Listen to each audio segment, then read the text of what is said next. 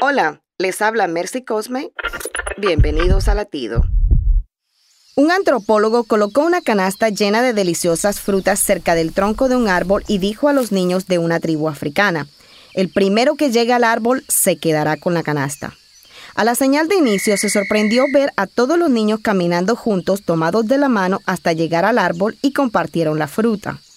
Cuando les preguntó por qué van juntos cuando uno podía quedarse con la canasta solo para él, ellos respondieron, Ubuntu.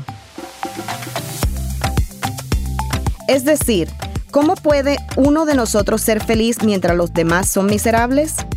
Ubuntu en su civilización significa soy porque somos. Jesús lo dijo de esta manera, ama a tu hermano como a ti mismo. Ese es el verdadero secreto de la felicidad. Latido les llega a través del ejército de salvación.